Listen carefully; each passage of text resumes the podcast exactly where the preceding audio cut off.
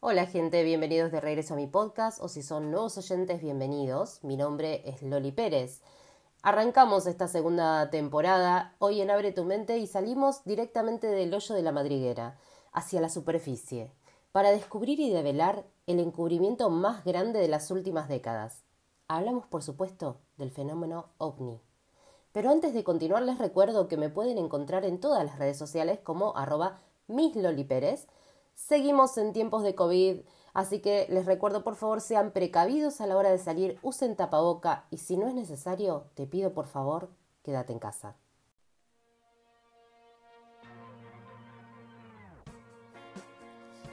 ¿Qué es eso que acecha en la soledad? Que dispara tu instinto de supervivencia. Eso que no te atreves a mirar. Que percibes en el ángulo de tu ojo. No te des vuelta. No respires. No pestañees. Solo abre tu mente y pregúntate. ¿Y si fuera cierto? Misterios, teorías, conspiraciones con la mirada singular de Loli Pérez.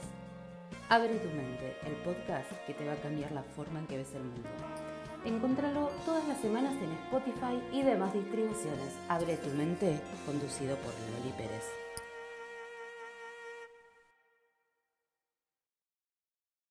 Desde que tengo memoria, los ovnis fueron objeto de mi interés. Cada artículo, cada pieza de información que lograba leer de chica, lo único que hacía era acrecentar ese interés. Tienen que entender, ¿no? Vengo de una era pre-internet, donde la información se buscaba en los libros y en las revistas.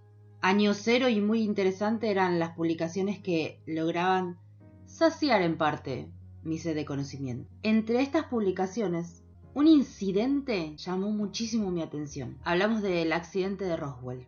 El 8 de julio de 1947, el diario de Roswell, Daily Record, publicó en su página frontal un artículo con el título La RAF capturó un platillo volador en un rancho cercano a la región de Roswell.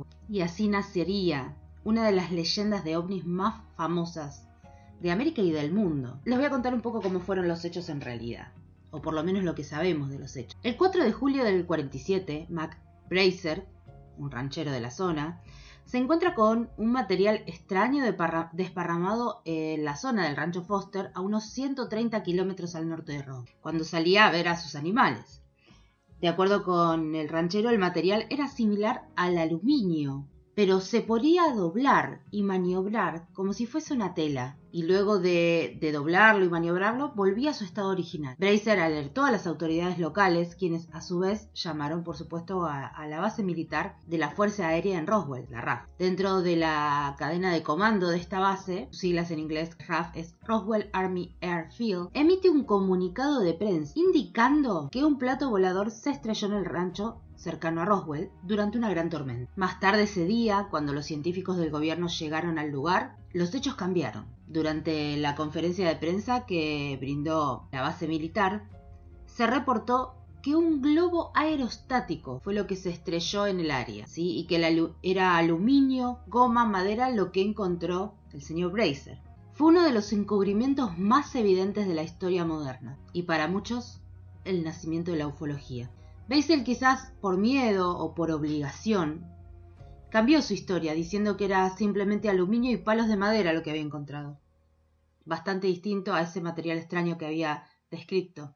Y que sentía mucho haber contado la historia. ¿Por qué deberías pedir perdón por haber contado un hecho que te sucedió, no? ¿Cuál sería el beneficio de decir que se estrelló un globo aerostático en lugar de un plato volador? Claramente fue un error de quienes enviaron el material a la prensa decir que el, plato volador se estrelló en el rancho. Y es un tema, ¿no? El tema de, de los arrepentimientos, que acá en Argentina estamos un poco más acostumbrados, pero que en esa época no eran tan seguidos.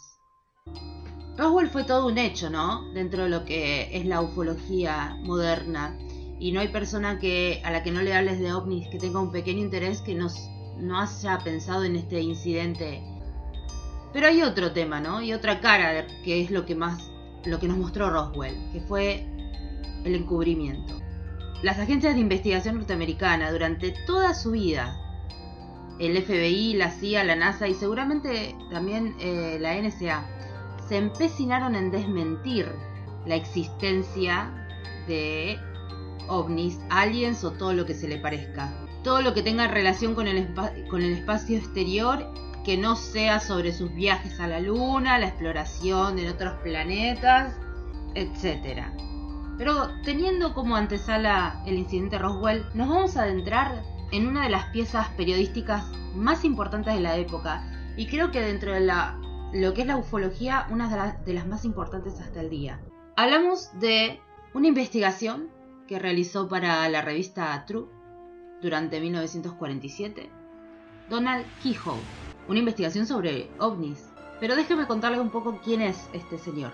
Donald Keyhoe cuenta con 25 años de experiencia graduado de la Academia Naval de los Estados Unidos, entrenó en aviación en Pensacola, estuvo en el servicio activo de la Marina estadounidense, manejó desde tierra el histórico vuelo de Bennett y Baird al Polo Norte y fue ayudante de Charles Lindbergh cuando logró el primer vuelo transatlántico sin paradas aterrizando en París. Fue además jefe de, de información de la rama aeronáutica del Departamento de Comercio. Este señor, que como quien dice en papel, excede las expectativas de una brillante carrera, también descubrió que tenía una vocación por la escritura. Y dentro de su artículo, vasto artículo que tiene más de 170 páginas, estableció cuatro puntos importantes. Una investigación que le llevó ocho meses realizar en esa época y que con sus contactos, con eh, la gente que él podía llegar a conocer,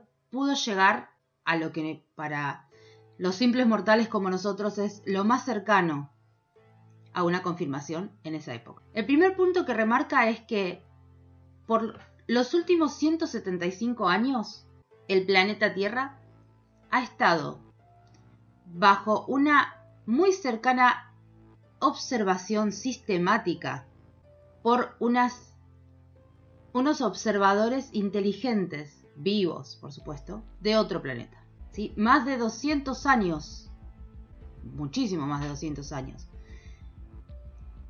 estamos bajo la, la observación de vida inteligente de otro planeta, según el señor Quijote. Según lo que él pudo eh, mapear y entender, debido a su investigación, la intensidad de estas observaciones y la frecuencia de las visitas a la atmósfera terrestre incrementó marcadamente durante los últimos dos años, sí, volvemos a repetir, este artículo se hizo en el 47, así que calculamos que durante el año 45 y 46 y 47 hubo un poco más de, de frecuencia en los avistamientos de ovnis. El tercer punto que remarcó fue que los vehículos utilizados para, estas observaciones realizadas son interplanetarios que estos operadores han identificado en tres, tres categorías, podríamos decir. La primera, o el tipo 1, es un pequeño no piloteado, una nave pequeña no piloteada, con forma de disco, equipada con una especie de televisor. El segundo, aproximadamente de 250 pies de diámetro, es un también formato de disco metálico que opera bajo los principios de los helicópteros. El tercer tipo es un formato más estilo dirigible, sin alas, que en la atmósfera de la Tierra opera bajo la teoría de Brandt. Y el cuarto punto que este señor realizó es que el patrón de observación discernible y de exploración muestra que estos llamados platos voladores no podrían ser desarrollados por la tecnología que en ese momento tenía el gobierno americano. Y que con suerte sería una tecnología que podrían llegar a adquirir dentro de 50 años. También dice que hay razones para creer que esta carrera que empieza, la carrera, eh, cuando se refiere a la carrera, habla de, la Guerra Fría, ¿no? Sí, esta carrera que se jugó, que, en ese momento comenzaba eh, con Rusia y Estados Unidos para ver quién llegaba primero al espacio. Esta carrera está 250 años por encima de la tecnología que lo observó. Un hombre que, como les dije, era experto en aviación, que había manejado en tierra vuelos como el primer vuelo al Polo Norte y el primer vuelo transatlántico. Un, un hombre que tiene un, un ímpetu quizás por poder publicar este tipo de cosas en ese momento, ¿no?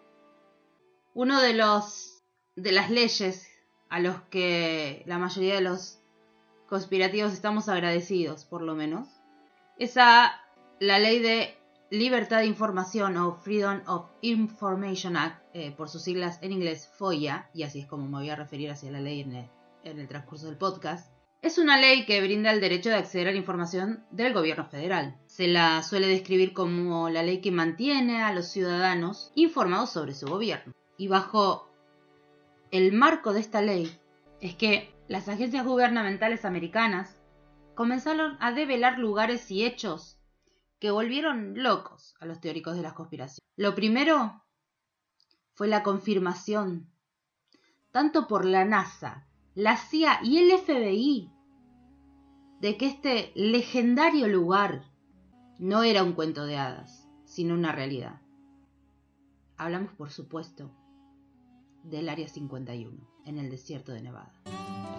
El mítico laboratorio secreto norteamericano tiene lugar en Nevada, pero en su interior, supuestamente, no hay esqueletos de extraterrestres ni tecnología destinada a la investigación alienígena.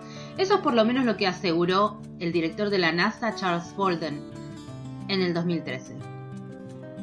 Hay un área 51, pero no se dedica a lo que mucha gente piensa.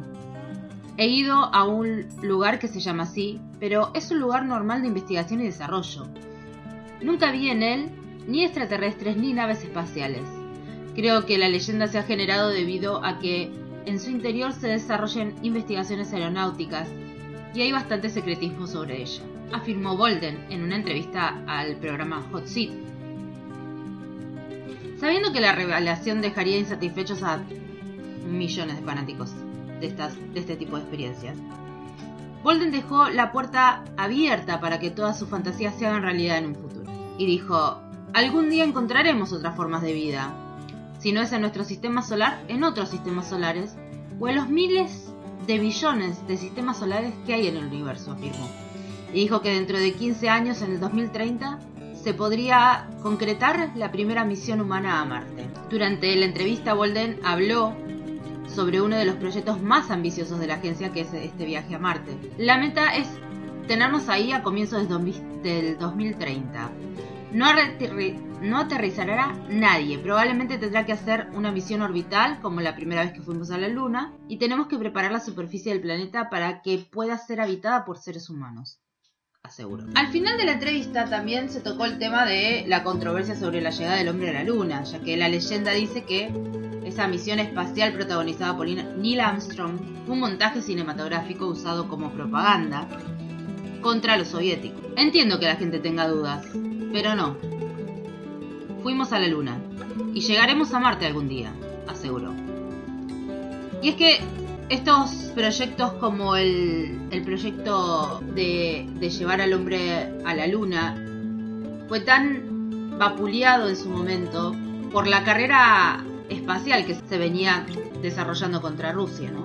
Y sobre la NASA, en este marco, uno se pone a pensar, ¿qué personas podrían ser aquellas que tuvieran pruebas fehacientes al respecto de la existencia de vida extraterrestre. ¿Qué mejores personas nos podrían decir o declarar sobre si existe o no vida más allá de, de nuestra atmósfera que aquellas personas que estuvieron más allá de nuestra atmósfera? Hablamos de astronautas. A lo largo de la historia hubo astronautas que han declarado que los extraterrestres existen. Y en ciertas ocasiones los astronautas han dicho que estos seres visitan la Tierra y poseen tecnología de avanzada. Les vamos a contar cuáles fueron astronautas que afirman con seguridad que existe la vida extraterrestre. Gordon Cooper fue uno de los astronautas del programa Mercury de la NASA en Estados Unidos y en el 63 piloteó la nave espacial Fate 7 durante más de 34 horas.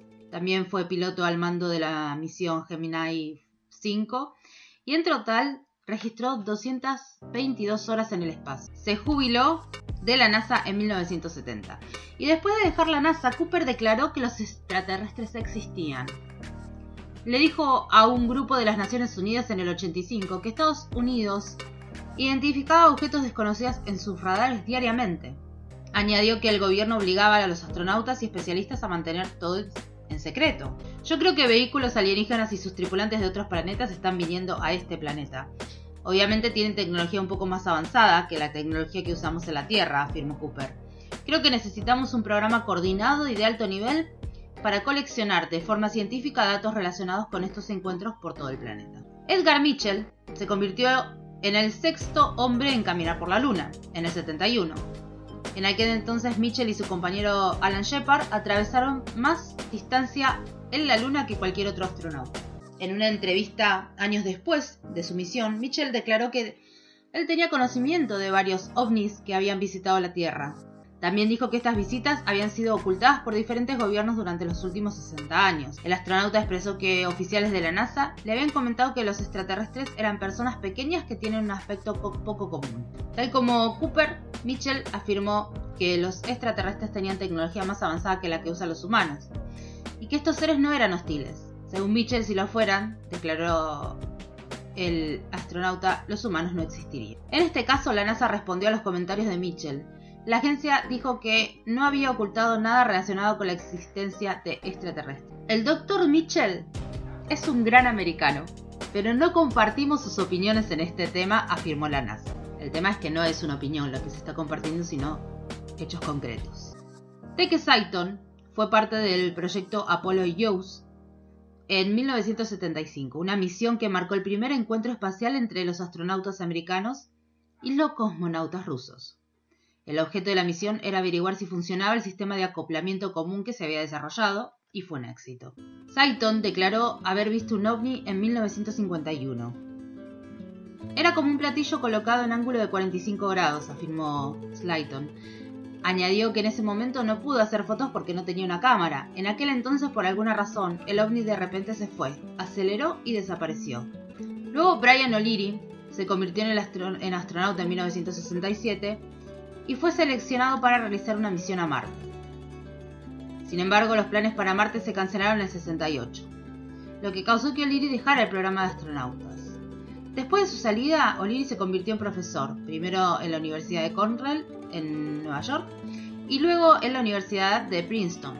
Y fue después de dejar la NASA cuando O'Leary hizo sus declaraciones sobre la existencia de otras formas de vida. O'Leary indicó que había evidencia de que los humanos estaban siendo contactados por extraterrestres. Otras civilizaciones nos han estado supervisando por mucho tiempo, su apariencia es extraña desde el punto de vista occidental, dijo O'Leary. Después de conocer las opiniones de estos astronautas, ¿se puede decir que existe los extraterrestres?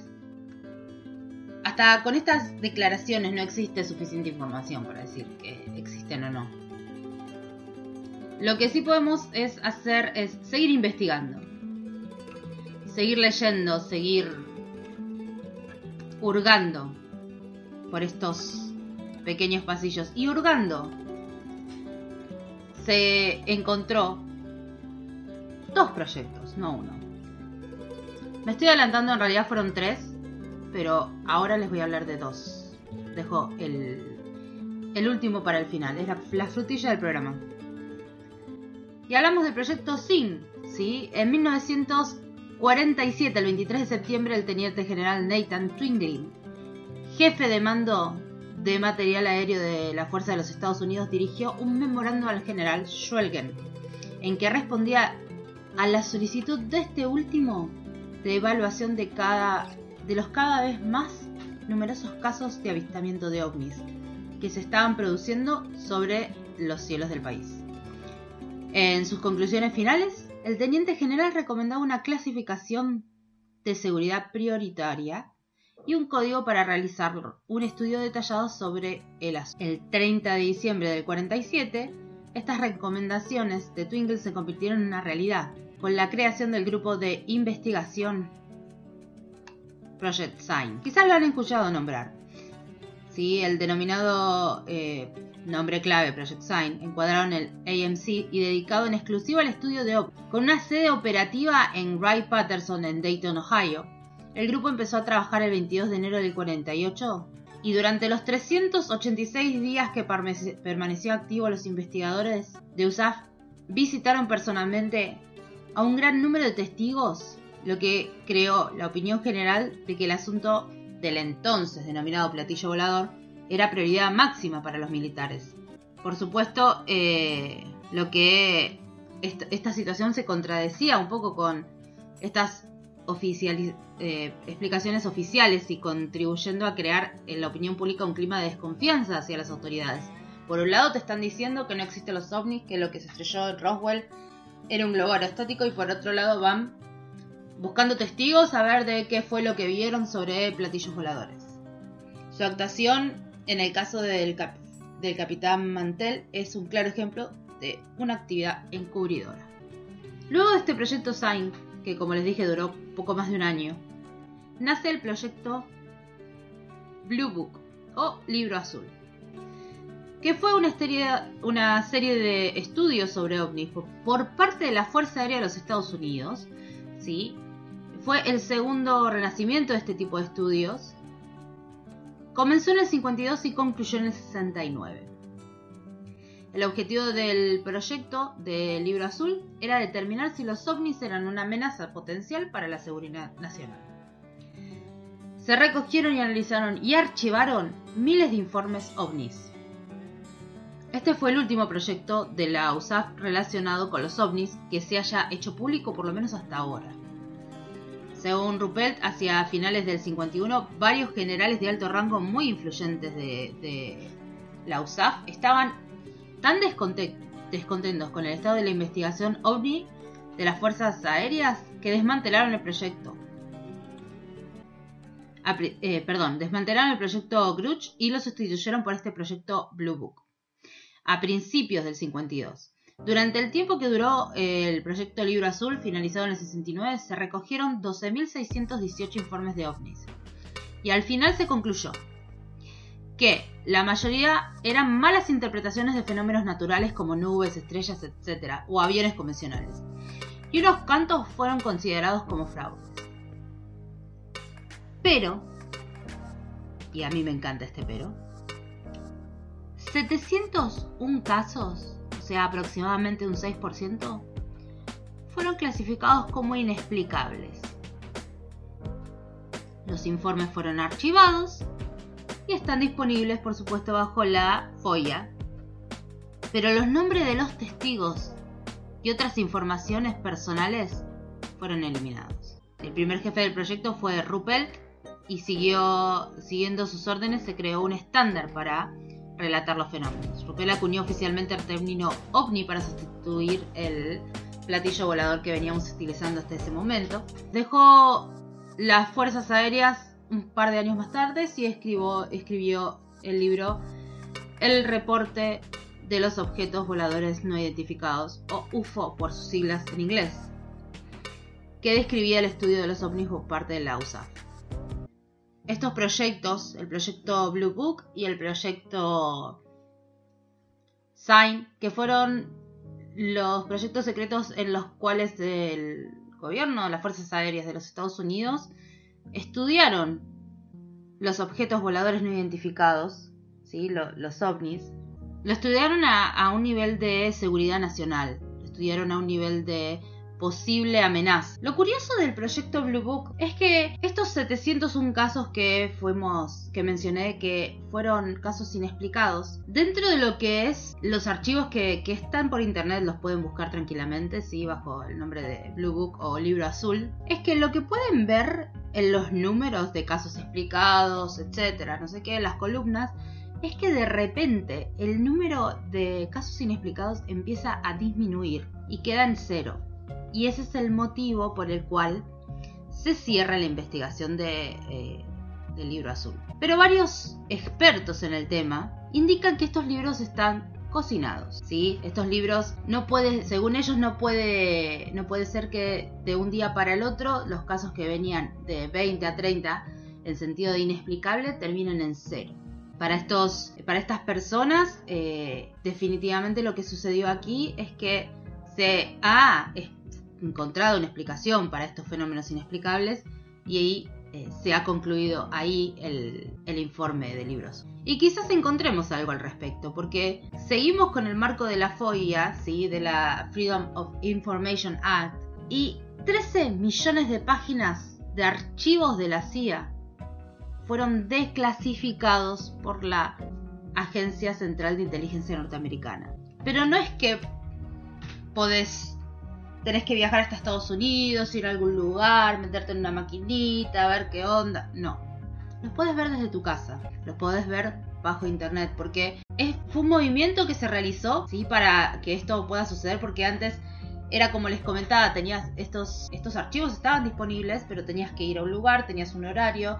Eh, de 9 de la mañana a 1 del mediodía. Obviamente no te podías llevar nada. Entonces tenías que ir viendo en ese momento y las investigaciones ahí como que se iban perdiendo un poco, ¿no? Estamos hablando de 13.000 páginas con más de 800 millones de, de archivos. Los archivos incluyen pistas de ovnis, ¿sí? experimentos físicos y psíquicos del programa Stargate que vamos a dedicar un podcast entero a este programa porque es fascinante. Que, porque aparte ha llamado al interés de muchísimos teóricos de las conspiraciones. Y en, digámosle, un esfuerzo por parte de la CIA para resguardar este problema legal que, que estaban teniendo, ¿sí? Los archivos fueron subidos a internet. Este tema de, estos archivos subidos a internet no, pasa solamente por la CIA, también el FBI realizó lo mismo. Eh, se, subió a internet algo que se denomina en el día de hoy como la bóveda. Es la bóveda de los archivos históricos del FBI.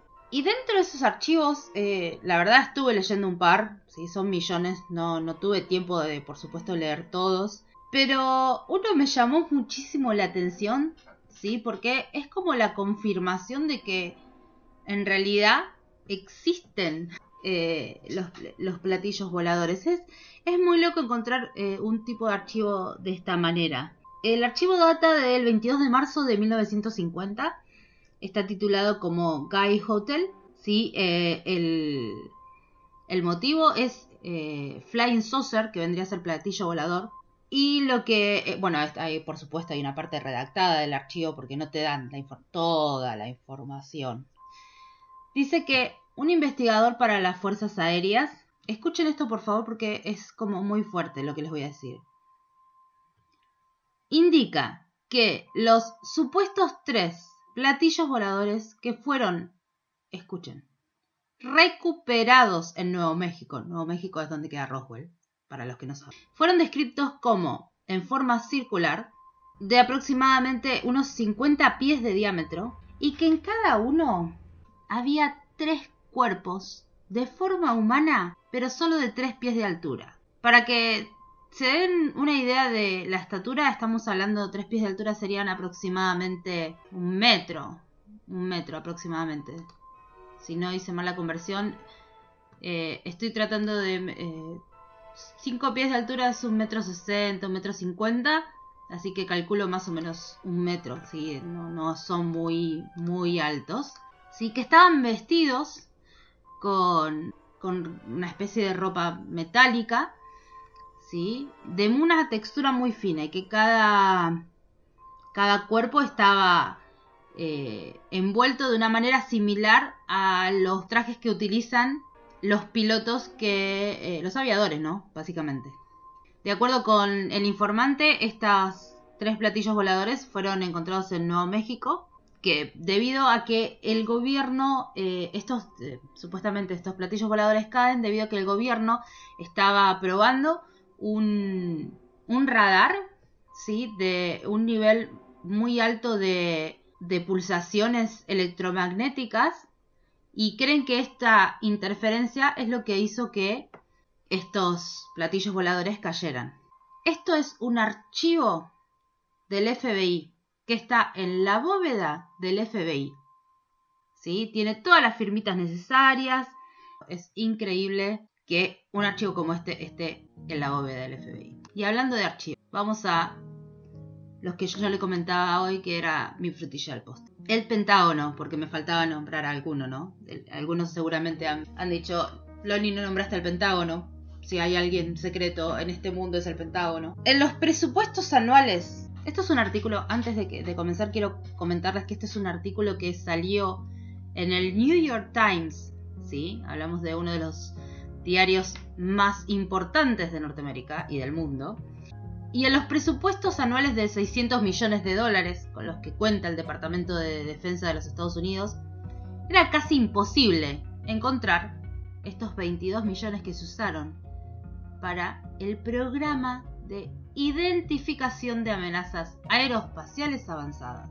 Y eso era lo que quería, porque durante años este programa investigó los reportes de objetos voladores no identificados. Según funcionarios del Departamento de Defensa, entrevistas con participantes del programa y registros que obtuvo de New York Times. Lo dirigió un funcionario de inteligencia militar llamado Luis Elizondo, ¿sí? en el quinto piso del anillo C del Pentágono, en lo más profundo del laberinto del edificio. La DOD, el Departamento de Defensa, por sus siglas en inglés DOD, nunca antes había reconocido la existencia del programa, el cual supuestamente se dice cerró en el 2012, aunque leyendo la letra finita lo que en realidad dice es que se quedó sin fondos en el 2012.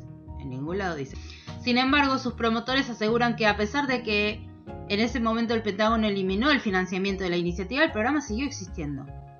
Los funcionarios afirmaron que durante los últimos cinco años los encargados del programa han seguido investigando los episodios que les han presentado los miembros en servicio, al mismo tiempo que realizarán otras labores del Departamento de Defensa. El programa secreto, hay partes que siguen siendo clasificadas, ¿sí? Comenzó en el 2007 y en un inicio recibió financiamiento en gran parte debido a la solicitud de Harry Reid, el demócrata de Nevada, que era líder mayoritario en esa época, y a quienes desde hace mucho tiempo le habían interesado este tipo de fenómenos espaciales.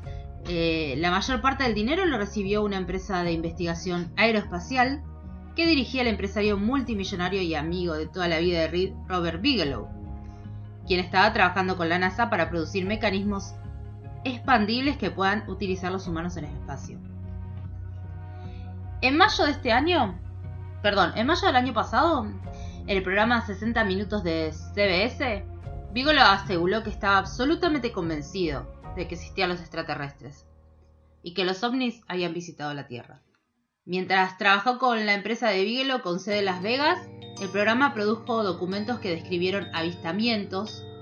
Y también eh, es un video de unos jets norteamericanos que logran atrapar dentro de lo que es su mira eh, de visión un objeto volador no identificado, pero que la velocidad que marca, les voy a pedir cuando vean el video que eh, por favor miren los numeritos de alrededor, ¿sí? la velocidad que marca es increíble. Velocidades muy altas y aparte sin signos visibles de propulsión o que sobrevolaban sin que hubieran mecanismos aparentes que pudieran producir una elevación.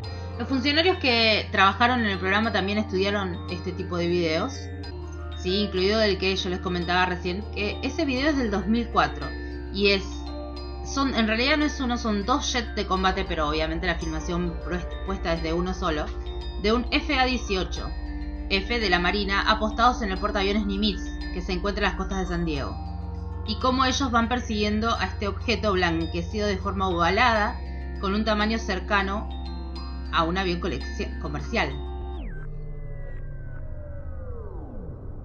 Reed, quien se retiró del Congreso este año, señaló que estaba muy orgulloso del programa y que no se avergonzaba, ni se sentía culpable, ni lamentaba de alguna forma que este proyecto se haya iniciado. Reed mencionaba que eh, es una de las cosas más positivas que hizo durante su estadía en el Congreso y declaró que hizo algo que nadie había hecho.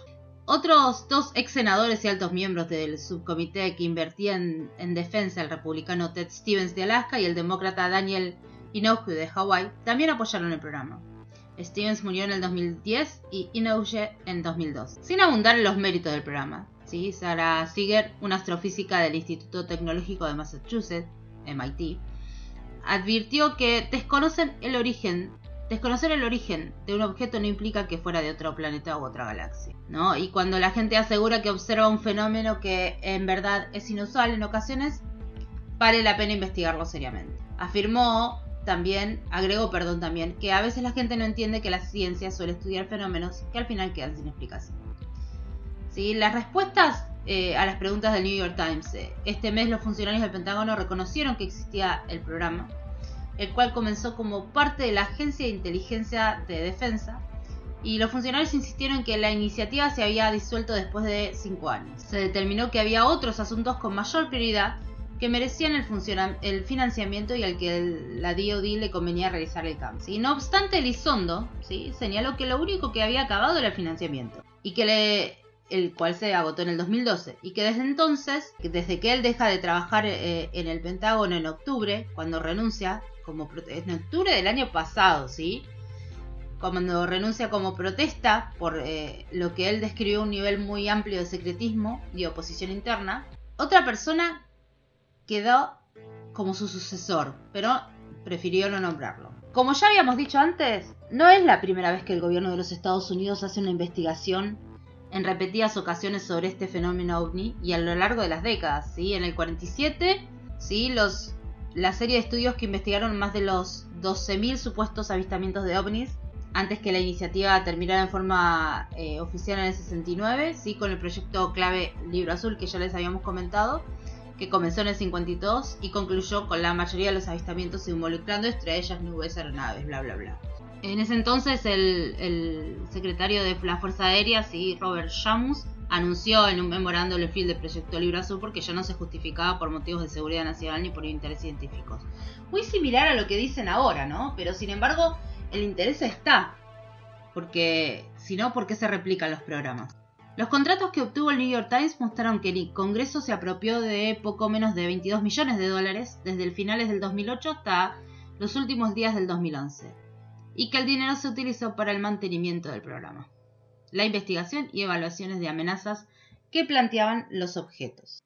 El financiamiento se destinó a la empresa de Bigelow, Bigelow Aerospace, la cual empezó a emplear subcontratistas y encargó los proyectos de investigación para el programa. Mientras Bigelow estuvo a cargo eh, de director, la empresa modificó varias edificaciones en Las Vegas para el almacenamiento de aleaciones de metales y otros materiales que Elizondo y los contratistas del programa aseguran que habían sido recuperados del fenómeno aéreo no identificado.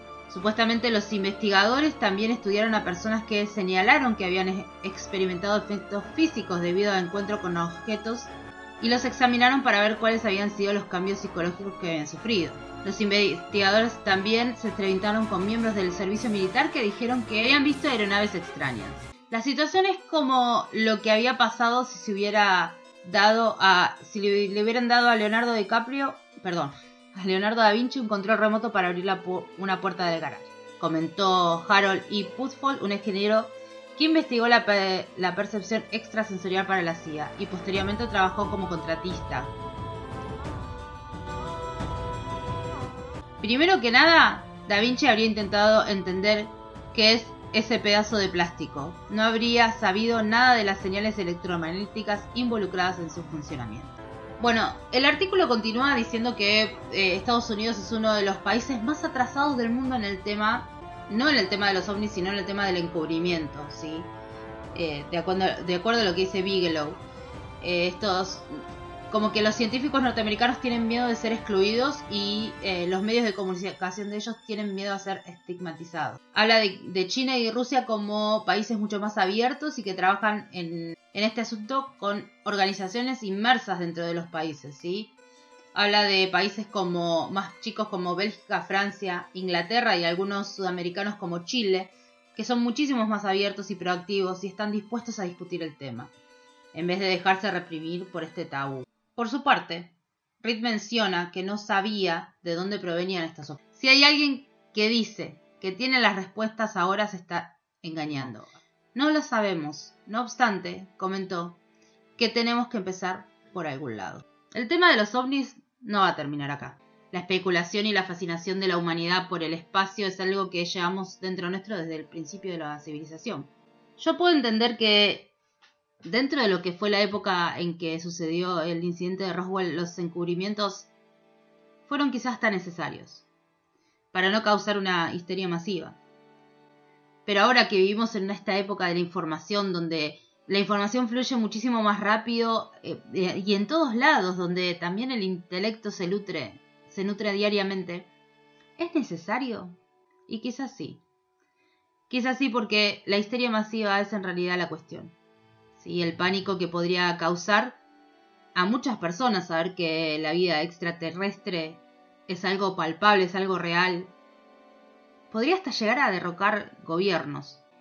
La pregunta quizás seguirá siendo la misma, ¿no? Y es una pregunta que al día de hoy no tiene respuesta. Pero estamos siempre un poquito más cerca de la verdad. Y la pregunta es, ¿y si fuera cierto? Mi nombre es Loli Pérez y esto fue Abre tu mente.